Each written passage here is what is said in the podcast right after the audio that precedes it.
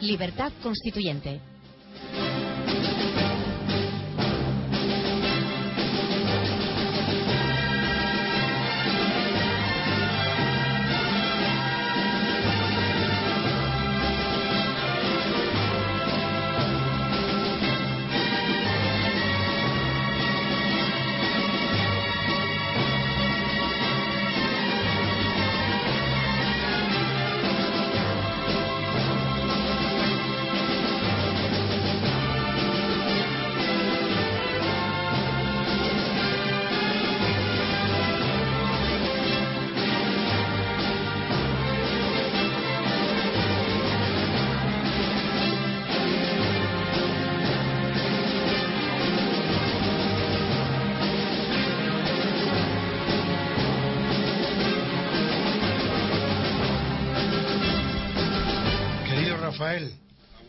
¿Qué tal? ¿Cómo estás? Uy, perdón, que me he olvidado de ponerme el micrófono delante. No, no importa, pero yo te oigo.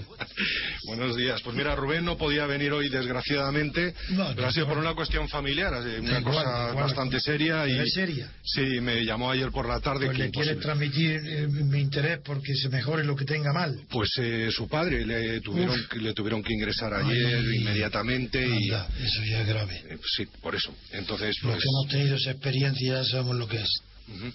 Entonces, pues nada. ¿eh? Eh, bien. Es lo Bueno, que. Ahora me dicen que eh, de aquí del técnico de sonido me dice que hay una llamada de alguien que quiere intervenir directamente, un oyente, que quiere intervenir por a propósito de Bankia. Yo le he dicho que de acuerdo, que dé paso a la gente. Muy bien, muy bien, pues adelante. A ver, a ver qué es lo que nos dice y a ver perfecto. qué le respondemos. Perfecto. A ver, eh, Carlos, Soy Francisco. ¿Cómo? Buenos días. Soy Francisco José. Buenos días. Muy bien, buenos días, Francisco. Mire, eh, yo tengo en una cuenta mm, más de 6.000 euros. ¿Cuánto? De más de 6.000 euros corrientes de Sí. cuenta corriente en Bankia. Entonces he tratado de sacar en la primera 2.990 y cuando he ido a la segunda sucursal a querer sacar otros 2.990 ya he tenido muchísimos problemas para sacar el dinero. Siendo una cuenta corriente lisa y llana. Sí, sí, sí, sí, cuenta corriente. extraño. Eh, de- con libreta, vamos. Es la- acuerdo. Yo la primera noticia que tengo Pero- de que haya dificultades para una cuenta corriente sin, Ujú. sin- limpia, sin ningún condicionamiento, que, haya dificultades para sacar el dinero. No lo sabía. Pues es, es la primera noticia, ¿verdad? Bueno, De, pues aquí de la verdad tengo. que es la primera, sí. La tengo y además, eh, o sea, fíjese, o sea, con, con, con la prueba, eh, ¿Y dó- con la prueba inefa- ine- inefable que me han hecho, eh, yo he firmado el reintegro del dinero, se han puesto en contacto con, con mi sucursal, han cogido y han anulado la operación. Yo, yo les he dicho que no me iba a ir de allí sin mi dinero porque ya estaba incluso firmado mi reintegro con mi firma. Qué barbaridad. Me he puesto en contacto con ustedes en directo, he montado la de Dios en el, en, en el mostrador y al final, pues sí me han dado el dinero, o sea que en la libreta aparece un reintegro de menos, luego otro de más, como que me devolvían el dinero y luego otro de menos, y he tenido que volver a firmar. O sea que Wow. eh, seguramente si voy a, a la tercera sucursal no sé qué, qué me pasará. No, yo creo que lo que usted está contando es gravísimo. Porque yo no tenía, no- tú tenías noticia, Rafael. Pues, Están retirando, dijeron ayer que estaban retirando depósitos que habían llegado a los mil millones y, y a nadie se le ha movido el flequillo, quiero decir. eh, Claro. Es decir, mm, yo no sé si usted lo que ha pretendido yo, es... yo, er- yo he pasado disculpe, unos momentos de muchísimo nerviosismo, ¿sabe? Y ya le digo, o sea, prueba más ¿por qué no, inefable por qué no, ellos, por qué no ha intentado directamente cancelar la cuenta y ya está? Es mucho más sencillo. Que ir retirando por partes el dinero, porque posiblemente usted tenga un límite en la, ta- en, la, en la libreta no, o en la no, tarjeta. No, no tengo ningún límite porque es una libreta y creo que son hasta 12.000 euros de movimiento diario, ¿sabe? Y no llegaba a ese límite ni por asomo, ¿sabe? Pero ¿por qué no ha cancelado, como la dice Rafael? Para cancelar la cuenta y sacar el dinero en efectivo, primero lo tienes que avisar, Ah, ¿sabe? Ya. Eh, Eso, eso no puede. Claro, nadie mejor que el un- usuario sabe lo que tiene Pero que es hacer. una cantidad muy pequeñita, son 6.000 No, euros. no, pero para él no Eh, importa la sí, cantidad, pues- da igual. Pues, pues. Eso da pues igual. Figure, fi, fi- figúrese este, si es pequeñita, pues el que tenga más, pues. Por eso, por eso, por eso le llamo, porque es mi caso, que, que yo, que No. yo soy un pequeñísimo agarrador, ¿sabe? O No, sea, no, le quiero eso decir que esta emisora y yo en particular, que soy el que la dirijo, la que lo, que lo organizo, eh, le agradezco muchísimo su llamada, porque es un deber ciudadano. Voy ahora, voy ahora a la tercera sucursal porque ya no me queda más dinero y voy a tratar de, de- de reintegrarlo. A ver si puedo. A ver, ¿De acuerdo? y, y llama usted y nos informa. Usted nos informa de su caso porque tiene un interés nacional. No, no, lo, que pues, usted le pase le interesa a miles de personas. Muy bien. Pues eh, estoy entrando ahora por la tercera sucursal porque gracias a Dios vivo en Madrid y claro, Iván quiere Pues esto sería una transmisión en directo de las vicisitudes de Bankia. Efectivamente, Muy bien. por eso, por eso les he llamado. Pues muchas gracias, Francisco. Gracias. Adiós. Bueno, seguimos nosotros, Rafael, es un caso raro, ¿eh?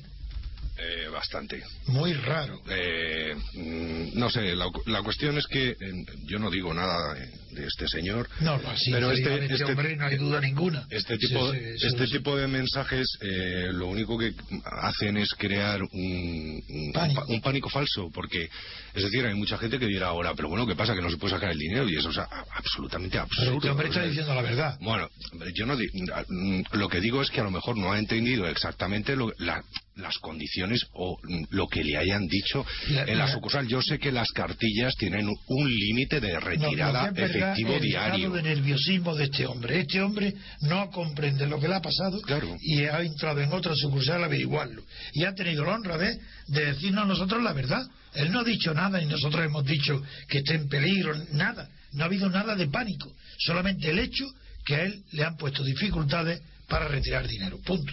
Nada más. Bueno, pero mm, vamos a ver si yo Vamos a ver qué pasa. con mi tarjeta de débito, en cual tengo un límite, intento retirar en este momento, y yo tengo cuenta en Bankia, ¿eh? tengo varias, además tengo dos. Eh, si intentara ahora mismo retirar por encima del límite que tengo marcado conforme a contrato, pues me dirían, oiga usted, pues es que no puede retirar esta, esta cantidad en efectivo. Y No, vamos este a ver, hombre- ¿quiere usted cancelar la cuenta? Digo, pues sí, quiero es que- cancelar la cuenta. Pero este hombre ha explicado bien lo que ha hecho y al final se ha llevado lo que pedía. Y lo ha explicado. Yo no, no lo he entendido muy bien. Yo sí lo he entendido. Sí, no. Él le dijeron que no, ha insistido y lo ha conseguido. Y ahora va a otra sucursal a intentar sacar otro resto. Vamos a ver. Pero vamos a ver, eh, si es la misma cuenta, ¿qué más dará cambiarse de sucursal? Si él tiene un límite establecido de es retirada efectivo, es se evidente. puede cambiar de sucursal todas las veces que quiera, pero es la misma cuenta y tiene un límite de disposición diario. Rafael, eso es evidente para ti y para mí, pero no para él. Ya, bueno. Él cree que el director de una sucursal, cada uno tiene su criterio. Bueno, bueno, pues, me parece muy bien. ¿eh?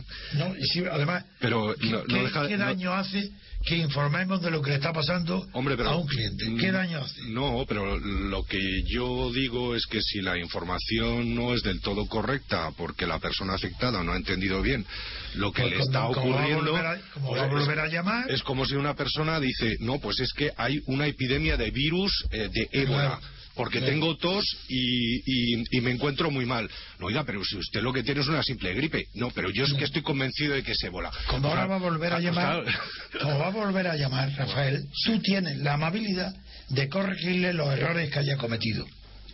Mm, Bueno, bueno. Ya está. Pero yo doy luego la radio, se la dejo abierta a quien llame, porque tiene un problema donde sea. Es nuestra obligación y nuestro deber. Otra cosa es que como somos responsables, no podemos dar pábulo a algo erróneo para que cunda un pánico injustificado. Eso no lo haremos. Pero darle atención a una persona que llama a la radio porque tiene crédito en nosotros, eso es evidente. ¿Cómo lo vamos a decir que no?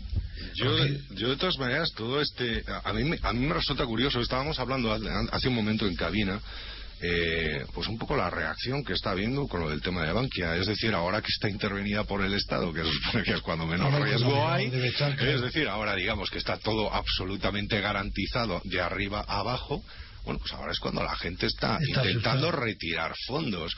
Eh, no sé, ayer saltaba la noticia de que había habido una retirada generalizada que ha desmentido el presidente de en torno a unos mil millones de, de- de depósitos. Sí, pero el presidente ha estado de suspenso, porque cuando ha dicho, no, no, y sonriendo, una sonrisa falsa, forzada, era un una actuación estudiada, con los medios preparados, Pero y si dice, y dice, es de gran confianza, no para que lo digamos nosotros y los que trabajamos aquí, sino porque lo ha dicho el gobierno y el Banco de España, cualquier cosa, dos organismos que no mienten nunca, que no han mentido. Por Dios, ¿Cómo, ¿Cómo puede recurrir a la credibilidad del Banco de España y del gobierno cuando, cuando no hay motivos ninguno para creer en ello? Pues yo creí que era un hombre más inteligente. Es posible que sea un gran técnico, pero de luego psicología social no sabe nada. Mm, bueno, insisto, insisto, de todas maneras, eh, lo de la retirada de depósitos, eh, no sé. Que sí, hombre, que sí, te estoy diciendo, te estoy apoyando. te estoy apoyando. Me parece que, que, que, no tiene no tiene ningún sentido, teniendo en cuenta. ¿Pero qué quieres? ¿Que no demos cabida a una queja en la radio? No, pues no lo digo por eso, lo digo por más o menos el sentimiento general, porque además hay como una especie de bombardeo continuo por parte de los medios. ya estás cumpliendo con tu deber. Ayer, por ejemplo, en televisión, pues prácticamente todos los medios, incluso, digamos, eh, los más fiables en términos económicos, estaban haciendo una reflexión. Bueno, y es que los depositantes corren riesgo. Pero por favor, pues ahora precisamente que lo ha intervenido el Estado, ahora es cuando menos riesgo corren Pienso los depósitos. Como tú. Claro, o sea, si los estamos avalando nosotros con nuestros impuestos, señores. Pues pienso como tú. Pese a lo cual, creo que es nuestro deber dar a conocer lo que este señor ha, informado. Y el hecho, y el hecho eh, de que caigan, estamos aquí para responder. y el hecho de que caigan las acciones de Bankia en bolsa, pues bueno, pues están cayendo, bueno, tampoco significa nada. Es decir, están cayendo la cotización, bueno, está cayendo la de todos los bancos, efectivamente la de Bankia está cayendo muchísimo más que el resto. Pero bueno, eh, quiero decir que no pasa nada. Mm, no, no es eh, el hecho de que una acción en un determinado momento valga menos en, en, en, bolsa no, no, significa ni muchísimo menos que la entidad esté atravesando por una situación dramática. ¿eh? No, ¿Eh? pero que está en mal momento, eso es evidente. Si no, no bajaría. Algo hay en la opinión. Además, ese no es, ese no es el señor que nos ha llamado ahí son expertos porque no son los que los que no no porque hay no porque hay muchísimos pequeños ahorradores es decir la política que ha seguido Bankia en un primer momento eh, con respecto a los nuevos eh, depositantes y a los antiguos era eh, fidelizarlos, fidelizarlos como mediante la compra de acciones, como hacen otros bancos, de hecho, para eliminar, por ejemplo, comisiones bancarias, etcétera. Entonces les decían, bueno, pues compren ustedes un paquete de mil acciones y no les cargamos absolutamente ninguna comisión en cuenta. Entonces ha habido muchos pequeños ahorradores, bueno, pues que parte de su parte de su dinero pues lo han metido en acciones. Además, en un primer momento había mucha gente pues que estaba también interesada porque era una cotización, una cotización bastante interesante y las perspectivas eran de que iban a ser, de que iban a estar mantenidas, iban a estar mantenidas por los fondos internacionales que de hecho, eh, pues bueno, Rodrigo Rato hizo una labor ingente, ¿eh? Intentando conseguir pues que el valor se estuviera manteniendo y es más, durante muchos meses, mientras estaban cayendo, por ejemplo, las cotizaciones del Santander o del BBVA, más o menos en la línea del resto de la bolsa del IBEX, pues Bankia se mantenía y de hecho pasó de Bolsa Madrid, pasó al, al, IBEX, ¿no? Eh, bueno, pues eh, lo que digo, quiero decir que no es eh, que no es yo en este momento veo precisamente que que Bankia está mejor respaldada que nunca. Perdona, Antonio, creo que vas a decir algo y, No, yo quiero decir que no sé lo no sé qué es lo que estás pretendiendo porque desde luego yo no me voy a convertir en un órgano de propaganda de Bankia. Este radio, esta radio. Ah, no, yo tampoco, yo no tengo ningún interés. No, hasta ahora bien. ¿Y qué es lo que quieres? Que no. Eh, que no escuchemos a alguien que no acuda a la radio para quejarse de algo. ya lo estás defendiendo tú, pues ya está. Hay, eh, pánico, que hay pánico. ¿Cómo va a haber pánico quien escuche a un hombre que ha entrado en la sucursal o a un experto en economía como tú? Pues ya, pues, pánico no, tenemos, ponemos los medios, somos equilibrados y cumplimos con nuestro deber. Mm. Bueno, eh, si te parece, pasamos a otros temas. ¿eh? Desde luego. Porque la semana me parece que tiene datos muy interesantes. Eh, fíjate qué pena, porque si hoy hubiera estado Rubén aquí, que además es un experto bancario, pues hubiera, hubiera, arrojado muchísima más luz sobre el asunto que yo, sin duda. Bueno, eso no, porque tú también eres experto. Bueno, pero no financiero. Lo que pasa es que él tiene la experiencia de haber sido tanto tiempo inspector del Banco de España. No, y es que se sigue dedicando precisamente a... Y que está dedicado a, ese sistema financiero, es, es, un auténtico experto. Eh, y es más, ha tenido a lo largo de toda la semana ha tenido intervenciones muy interesantes en, en otros medios, precisamente no, yo lo veo este con frecuencia en este Telemadrid. en Telemadrid interviene mucho en los, noticiarios de esta chica, no sé cómo se llama. Ana Samboal. ¿Ana qué? Ana Samboal. Sam, Samuel. Samboal. Ah, Samboal, sí. Que es diario de la noche y luego tiene el programa este de kilómetros. Sí, ahí lo he visto yo varias veces a Rubén. Mm, bueno, pues eh, volviendo un poco a la actualidad de la semana, si te parece bien, tenemos tenemos temas que están siendo pues un poco repetitivos, ¿no? Porque seguimos eh, con la cola esta de la reforma financiera, siempre en ciernes, nunca inacabada y ya veremos hasta dónde llega. Eh, luego, las repercusiones eh, que mm, yo creo que habría que saber distinguir qué está pasando respecto de la deuda española, la prima de riesgo.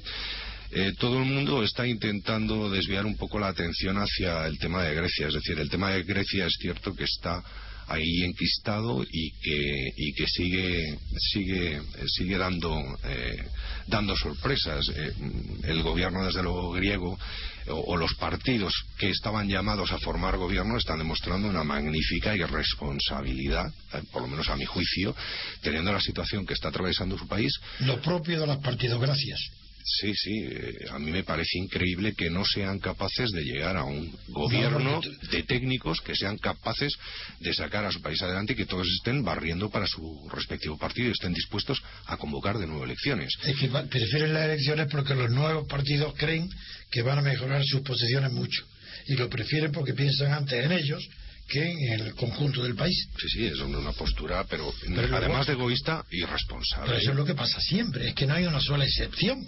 ¿Cómo se puede pedir peras al olmo? El sistema partidocrático tiene esa respuesta de los partidos siempre. Es que no hay ni un solo caso que, se, que tú salgas de la regla. Sí, porque eh, está pasando lo que cabía esperar, lo lógico, lo normal dentro del sistema griego. Está pasando lo que se debía esperar. Lo raro es que os extrañéis. Extrañáis de que no tengan sentido. Pero ¿cómo van a tener los partidos sentido de qué? ¿Sentido de algo distinto de ellos mismos? Imposible, hombre no sé, pero bueno, no estaría de más que tuviera un poquito de sentido de Estado. Pero no, sé cómo se le va a pedir eso. Más teniendo en cuenta que su sistema, tienen un sistema proporcional mayoritario eh, que lo que fomenta precisamente son la existencia de múltiples partidos y teniendo en cuenta que en este momento el electorado tampoco tiene una movilización masiva, es muy, es muy posible que en las próximas elecciones el resultado sea muy similar o parecido. No, no, no, las encuestas dan eh, una, una, mejora grande al que fue al que el de izquierda que sacó en segundo lugar. le dan una, las encuestas están muy favorables. Pero como para obtener mayoría no, eso nunca, eso nunca. pero, a él, pero a él no le basta con que mejore mucho ya está. Ya puede formar un gobierno de distinta manera, desde una posición dominante. Formará gobierno, aunque sea, eh, aunque no tenga la mayoría. No, no, no, eso es seguro y las encuestas lo aseguren así. Y él mismo lo han declarado. Además que es lo propio de la democracia de la partidocracia. Eso es lo lógico. Y antes y no hacía falta ni conocerlo se sabía de antemano. Yo lo he dicho de antemano. Después del resultado dije que era imposible que hubiera acuerdo. Cada vez que ha llamado a alguien eh, a formar gobierno yo he dicho aquí eso es imposible, eso fracasa. Antes de que nada, el segundo, eso fracasa, eso fracasa. Todo lo he dicho que eso es imposible. Gobierno de, de técnico, imposible. Gobierno de notable, imposible, porque no hay notable en una partidocracia. Si es que no, es que quien conoce de verdad, porque se ha dedicado a ello, tú como otro habéis estudiado y con mucho éxito al estudio de la economía. Yo me he dedicado al estudio. Yo prefiero ser un poco más modesto, Antonio, si no te importa. que prefiero ser un poco más modesto respecto de mí mismo y mis estudios. Pero como dos y dos son cuatro, la persona que dice dos y dos son cuatro no presume de ser un genio matemático, presume de ser una persona normal. Mm. Pues yo no soy ningún genio si digo que la partidocracia se sabe de antemano lo que es y no hay un solo partido que piense en algo diferente de sí mismo, ni uno. Y lo digo, nada más. Mm. No hace falta ser un genio para verlo. Em, yo no sé, yo no soy un experto politólogo, eh, pero... Eso está, claro. Eso está claro, gracias. Pero eh, quizá tú, en este sentido, mira, vamos a abrir un poco el debate, para no que esto no se convierta en una especie de monólogo económico por mi parte. ¿eh? Y mm, lo que sí me gustaría, mm, a ver si me lo puedes aclarar tú, yo, en mis estudios de Derecho comparado durante la carrera, siempre fui partidario de, los sistemas mayoritarios, es decir, aquellos sistemas que permitían, como el sistema británico o el sistema norteamericano que permiten que un partido obtenga la mayoría y luego eh, eh, no existan pequeños partidos que puedan mm, llegar a distorsionar lo que es el mapa político. Mi opinión es que a ese respecto se consiguen varias cosas. Por una parte, lo que es la estabilidad ¿eh? y por otra parte, que dentro de los propios partidos existan diferentes corrientes ideológicas que permitan al mismo tiempo pues eh, una una movilidad ¿eh? En, en, dentro de ellos. Eh, ¿Te ríes o estás conforme? No, no, no. O... Ah. Tú, ¿Cómo había reír? Ah. Tu criterio es correcto. Ah, porque en Estados Unidos, por ejemplo, pues dentro del, del Partido Republicano, del Partido Demócrata, pues existen muy diversas líneas, ¿eh? como existe en el Partido Conservador o en el Partido o en el Partido Laborista británico, ¿no? Eh, también quizá por el, propio sistema de elección uni, uninominal y, y que permite que haya precisamente esa, esa, esa mayor movilidad o crítica dentro, dentro de los partidos, mientras que en los partidos continentales, si nos fijamos, todos eh, están sujetos a esa a esa disciplina de partido. Menos en Francia. Menos en Francia. Eh, estás. sí, es, es cierto lo que dices. Totalmente. Sí. Completamente. Vamos a ver, mira. Lo principal es que el sistema nominal, que tú dices continental, pero que en Francia no existe, ni en Suiza tampoco, pues lo principal es que es un sistema no representativo. Las listas de partidos no representan al elector, no representan a la sociedad civil, no representan a nadie más que al jefe del partido que hace la lista. Así que, primer requisito, no es representativo, por tanto, no es válido. Da igual que sea justo, injusto, es que no vale como representación. Y eso no lo digo yo. Lo dice la jurisprudencia alemana que creó eh, la primera doctrina importante y seria sobre el sistema eh, proporcional. Y aquí a España lo trajo esa doctrina del, que se llama del Estado de Partidos, lo trajo el que fue primer presidente del Tribunal Constitucional que murió el sistema, eh, dice Leifholf, el presidente del Tribunal Constitucional de Bonn, dice que el sistema proporcional no ha conservado un solo elemento representativo del antiguo sistema parlamentario, ni uno solo, porque su función y su finalidad no es representar, sino integrar a las masas de la sociedad en el Estado. Es decir, exactamente lo mismo que Franco, que Hitler y que Mussolini. Y eso está en la Constitución española. Dice también lo mismo, la función integradora de los partidos. Los partidos no representan, integran a las masas directamente del Estado. Y añadió, en aquella célebre sentencia del Tribunal de Bonn, añadió Leifholf, añadió, de esta manera, lo que hoy tenemos es una, una democracia directa, mejor que la de Rousseau, que ni siquiera pudo soñar con haber conseguido una democracia como, la que nosotros tenemos. Esa es la doctrina rigurosa y verdadera. Todo lo demás es cuento, propaganda y mentira. Este sistema no es representativo. El sistema proporcional no es representativo. Da igual que se elija, y si no es representativo, no es liberal. Si no es liberal, no es parlamentario. Y ahora, además de eso, el sistema tampoco es democrático, pero no porque no sea representativo, que no lo es, sino porque además de todo eso, no hay separación de poderes. El partido que gana, a consecuencia de las listas de partido, el, como ahora el PSOE está clarísimo, perdón, Rajoy, el, el jefe del partido que hace las listas es jefe del Parlamento, puesto que mira, adopta las leyes que le da la gana, televisión, una ley por mayoría, lo de hacer solo, y lo, lo, estamos viendo, no necesita nadie, no necesita ya consenso ni nada, lo cual no está mal, lo que, porque el consenso es contrario a la democracia, pero bueno, a lo que voy ahora es, eh, Rajoy, el jefe, Rajoy es dueño del Parlamento, del gobierno y de la mayoría del Poder Judicial. Esa es la realidad. Le guste o no le guste a los españoles. Le digan o no lo digan los catedráticos. Lo digan o no lo digan los medios de comunicación. Es indiferente. Sé que digo la verdad y que todo el mundo miente. En España no hay democracia porque ni hay sistema representativo ni hay separación de poderes. Sí, estoy totalmente de acuerdo con tu visión. Eh, esto, mira, enlaza precisamente lo, con lo que es la renovación del órgano de gobierno de, de Televisión Española, que están, Naturalmente. están, están ahí a la gresca. Lo, lo, Está, a, mí lo, a mí lo que me resulta eh, absolutamente esquizofrénico es que cuando hay un eh, partido que está en el poder, eh, como pasó en los tiempos de Aznar, la izquierda, eh, es decir, el Partido Socialista, les criticaba porque dominaban absolutamente televisión española, etcétera, etcétera, y que no era un medio independiente. Y ahora, y ahora que Rajoy intenta recuperar las riendas para sí, la izquierda vuelve a salir diciendo, pero ustedes que pretenden cargarse la independencia de televisión española, pero si no ha sido independiente nunca. No, en el anterior programa hemos hablado de ese tema porque era noticia, una de las noticias del día importante y, y yo claro he dicho que el único modelo a imitar es la BBC, nada más, no hay otro, porque es, eh, fue en su origen fue una sociedad eh, anónima privada con acciones, luego se en el año 25, luego eh, a principios del año 30 ya se convirtió por el rey Jorge V, lo convirtió en una entidad, en una corporación de derecho público y esa es independiente por completo, el gobierno ni el parlamento tienen nada que hacer ni decir y poder ninguno. Y esa corporación se rige por sus propias normas y tiene la mejor televisión del mundo.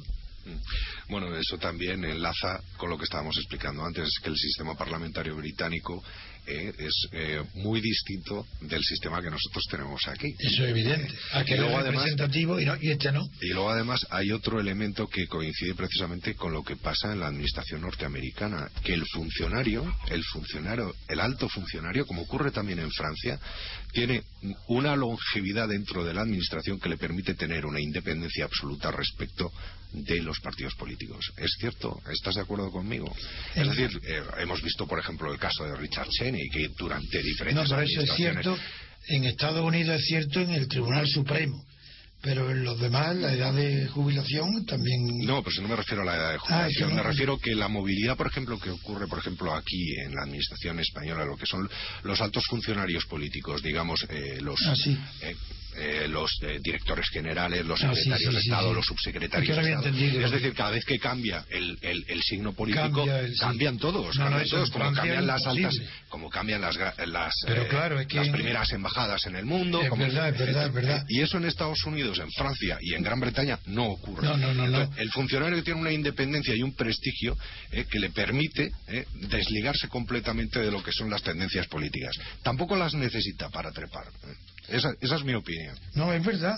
Pero eso es verdad porque en esos tres países hay unos cuerpos de funcionarios de muy alta cualificación técnica y tienen prestigio por su preparación. La ENA en Francia no es que, no es que alimente a todos los altos cuadros dirigentes de la administración, sino incluso a los gobiernos, a los presidentes, a los ministros. Es que tienen una altísima preparación. Y claro, la diferencia con España y con Italia es brutal. Por eso quería llegar. digamos con Grecia. Eh, intentaba, intentaba decir si realmente puede ser precisamente la explicación de que la BBC sea un organismo, pese a ser público, eh, tener la independencia de los partidos dominantes en el momento. No, eso, no, eso no es. En la BBC es su origen, su estatuto, su constitución, en definitiva, es la que la hace única en el mundo y formidable sus normas de, constitución y funcionamiento, que son extraordinarias. Mm, en cualquier caso, ¿cómo, ¿cómo consigue esa independencia de los partidos dominantes? Porque fue fundada por una sociedad anónima y luego competía en corporación y ya ahí no han intervenido nunca los partidos, no han entrado nunca. No han entrado nunca. Nunca. Pero no es precisamente lo que te digo por ese respeto que tienen hacia... No, no, no, no. No, no, yo eso, creo que no porque... Eh, las instituciones se rigen por normas, no por, normas jurídicas, no por normas sociales. pero eh, pongamos por caso aquí los eh, organismos públicos son, son una auténtica fiesta. Quiero decir, cada vez que llega un partido político ah, se van todos o vuelven todos. No, no, pero allí en Inglaterra lo de, la, lo de la BBC es particular. Yo lo he estudiado, lo conozco, porque fíjate, tantos años dedicado como estoy al estudio de las cuestiones políticas para proponer una buena constitución pues me ha hecho estudiar muy a fondo la BBC porque es el único modelo imitable. Mm. Lo conozco bien, eso no tiene nada que ver con que los partidos hayan respetado. Es que no podían, no podido hacer otra cosa. Y por eso ha triunfado. Sí, porque los partidos fracasan. Y sería inevitable que si los partidos estuvieran ahí, la televisión sufriera las oscilaciones de la influencia de partidos. Es que no pueden entrar. Yo, de todas maneras, yo soy partidario de que esto de los medios de comunicación públicos desaparezcan de una vez. Es decir, aparte de que me parece una competencia desleal respecto al resto de los medios de comunicación, porque está financiado en definitiva con dinero público, eh, no existe independencia ni puede existirla, por lo menos teniendo en cuenta lo que es el mapa político. yo tengo la excepción de la BBC, que es mejor que todas las televisiones privadas del mundo. Bueno, la BBC, pero. Ya está, bueno, pero. nosotros tenemos, tenemos un montón de televisiones públicas y. no, te digo, es la excepción que confirma la regla. Ah, yo estoy de acuerdo contigo ah, en que el derecho público mm. es malo para organizar la, nada que afecte directamente a la sociedad civil en sus eh, por ejemplo, prensa, radio televisión. Hombre, yo entiendo que en un primer momento tenía un sentido los medios de comunicación públicos porque digamos que el Estado, exacto, como pues, no sé, las grandes siderurgias, los altos hornos, los astilleros, es decir, los únicos, el, único, que tenía realmente capacidad de inversión masiva para, para recurrir, eh, para obtener esos medios, pues evidentemente era el Estado, ¿no? Eh, pero teniendo en cuenta tal y como está configurado hoy ya eh, pues el, mapa eh, pues eh, no solamente de comunicación sino del resto del, entorno empresarial económico yo creo que no tiene ningún sentido. Es más creo que supone una un ataque directo contra contra la libertad. El hecho de que un medio de comunicación dependa del Estado de un partido político y que además pueda servir para adoctrinar pero los hechos son más complejos porque hoy los periódicos y la prensa no vive sin la publicidad del Estado. No solamente en las grandes compañías, es que el Estado es el que está manteniendo a los medios con la publicidad y hay mucho más discriminación en, los medios privados porque el Estado es más libre de elegir la publicidad uno que otro, salvo cuando está obligado por los concursos o subastas, que está obligado por la ley a distribuirlo por igual. Sí, pero la publica... Eh, eso lo hablamos aquí una vez con Rubén. Precisamente lo del tema de la publicidad institucional, esto del gobierno de España y tal, es que estoy en el mismo sentido. Me parece una auténtica barbaridad. Es una locura. Es una auténtica barbaridad. ¿Qué es esto de que el, de que el Estado se esté... No, no, es... Eh, mire usted, eh, no sé qué, gobierno de España, no sé cuántos, gobierno de España, pero, pero, vamos a ver, ¿esto qué es, no? Claro. me parece, me, parece, me parece totalmente abusivo, ¿no? lo es. Claro, pues nos cargamos la publicidad institucional, nos cargamos los medios de comunicación públicos y Santas Pascuas, ¿no? Además, yo creo que eso nos vendría muy bien para mejorar nuestro déficit. Sí, ah, bueno, claro. Porque la pasta que se va con esto de las televisiones regionales, autonómicas. No, es, impresionante. Es una barbaridad. No, Rafael, si yo estoy de acuerdo contigo. ¿eh? Eso es lo que. Eh, no soy un radical dogmático del liberalismo hay, hay situaciones y cosas que me gusta lo público, por ejemplo, la BBC, hablo de ese tema nada más, me gusta. Ya.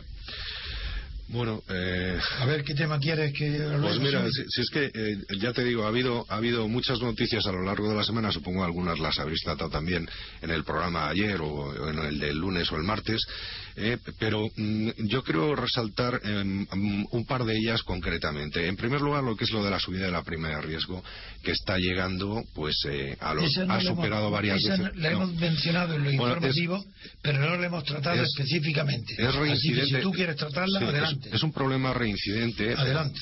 Es un problema reincidente, como digo, está pasando los 500 puntos. ¿Y eso qué significa? Es decir, que la deuda a nosotros nos está costando financiarla en torno a un 6,5 y un 7%, ¿no? es un tipo de interés muy alto. Mm, la lectura que todo el mundo está haciendo es que los mercados no se fían de nosotros, pero bueno, por otra parte... Los mercados, no, el mercado, mm, porque no hay más que uno. Bueno, el mercado no se fía de nosotros. No obstante, eh, también se está intentando desviar la atención con el tema de Grecia, ¿no? Que como un posible contagio. Eh, pero mm, pensemos también en cuáles son las repercusiones, por ejemplo, que está teniendo los fallos en la famosa reforma financiera o en el resto de las reformas en la subida de nuestra prima de riesgo. Es decir, ¿por qué nos cuesta tanto financiar nuestra.? No podemos pensar que realmente es un problema autónomo nuestro, español, y que no depende tanto como se, como se quiere hacer creer del entorno económico de la Unión Europea. No, Pregunto. No, es que los demás países también tienen una alta, no tanto como España. no tanto como España, tú lo, tú lo has dicho. No, tanto, porque España está peor. Mm, está en la situación económica española tiene menos credibilidad que otras y en función de esa credibilidad aumenta o disminuye la prima de riesgo en comparación con Alemania. Sí, pero cuando hablamos de falta de credibilidad, eh, eh, estamos oyendo en los telediarios bueno, pues que el gobierno supone que está adoptando las medidas que le ha solicitado la Unión Europea y mm, hay como un cierto desconcierto ¿no? en la opinión pública porque dicen, bueno, pues están haciendo lo que les están diciendo porque el mercado no acepta. Por lo que ha dicho el Financial Times, que tú lo conocerás y lo habrás leído, sí. que no se lo creen, que creen que miente y lo dicen claramente en un editorial espantoso mm. diciendo que el gobierno español miente, que la banca española miente, que cuando se van a enterar que no tendrán solución mientras no digan la verdad. Y eso lo han dicho ayer, antes de ayer. Ese es el problema. El mercado no cree lo que dice el gobierno español ni la banca española. Eso es todo. A lo mejor quienes se equivocan son los europeos que creen que somos mentirosos y no lo somos. Eso yo no lo sé.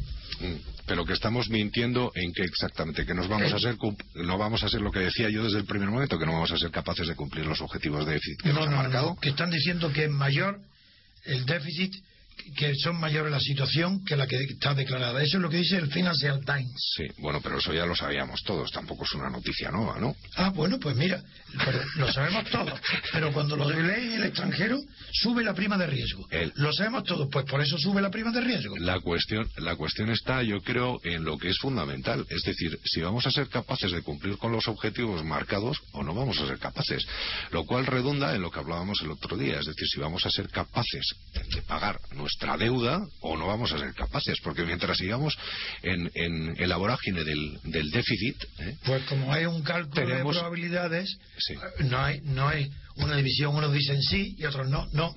Es un cálculo de probabilidades que se traduce en una escala de credibilidad y según esa escala va creciendo la prima de riesgo y ya está en el 6% porque cada vez se cree menos. A medida que menos se cree pues aumenta la prima de riesgo. Ya casi. No, no, por supuesto, por supuesto. No, no, pero si lo que quería era intentar explicarlo un poco más, porque parece que nos quedamos un poco en, la nube, ¿no? Eh, parece que siempre decimos, bueno, es que no tenemos credibilidad, pero no tenemos credibilidad ¿por qué? ¿Qué significa realmente el no tener credibilidad? Pues significa que. No, decir la verdad. No, significa sobre todo que los que nos están financiando no se creen realmente que vayamos a ser capaces de pagar lo que nos están financiando. No, eso otra lo, Cual es, lo, cual es, es, bastante más grave que no tener credibilidad, me parece a mí. No, no, es que eh, la credibilidad eh, tiene dos aspectos. Uno, referente al pasado, al presente, a la situación, y otro referente al futuro. Respecto al pasado, la falta de credibilidad es decir, están mintiendo. No los creemos porque estáis mintiendo. Y esa es la comenta las, las cifras de riesgo. Porque ya la deducción de que como estáis mintiendo y tenéis una deuda mucho mayor de la que confesada, será muy difícil que paguéis, eso es una consecuencia de la primera mentira. Y la prima de riesgo sube porque no, por lo que dice el Financial Times. El Financial Times tiene más credibilidad y más importancia que España, punto. Eso es todo. ¿Qué quieres que le haga yo? No, no. Eh, el Financial Times es el medio que está utilizando el gobierno para vender deuda pública, ya sabes. Ya lo sé. Eh, sabes el anuncio, además, ¿no? No, eso no. Ah, pues eh, que nosotros creemos en las energías verdes y que si inviertes en deuda española, estás invirtiendo en energías verdes. El Financial Times, como es natural, publica todo lo que le paguen. Muy serio. bueno, esto se ha acabado. Bueno. Mm, ha sido un placer, como siempre, Antonio. perdona. no, que hoy ha habido una pequeña atención a propósito de Bankia. Ah, no, no, en, absoluto. Y es que yo defiendo la libertad De, esta, de esta radio para todo. Oye, no, por mi parte nada, ¿eh? Encantado, como siempre. bueno, yo te agradezco que hayas defendido, como, porque es tu opinión, la situación de Bankia, pues muy bien. Pero el, el, oyente tiene que saber que esta radio es una radio de libertad de verdad. No, por supuesto, así tiene que ser. De acuerdo. Un abrazo. a ti, Rafael. Adiós.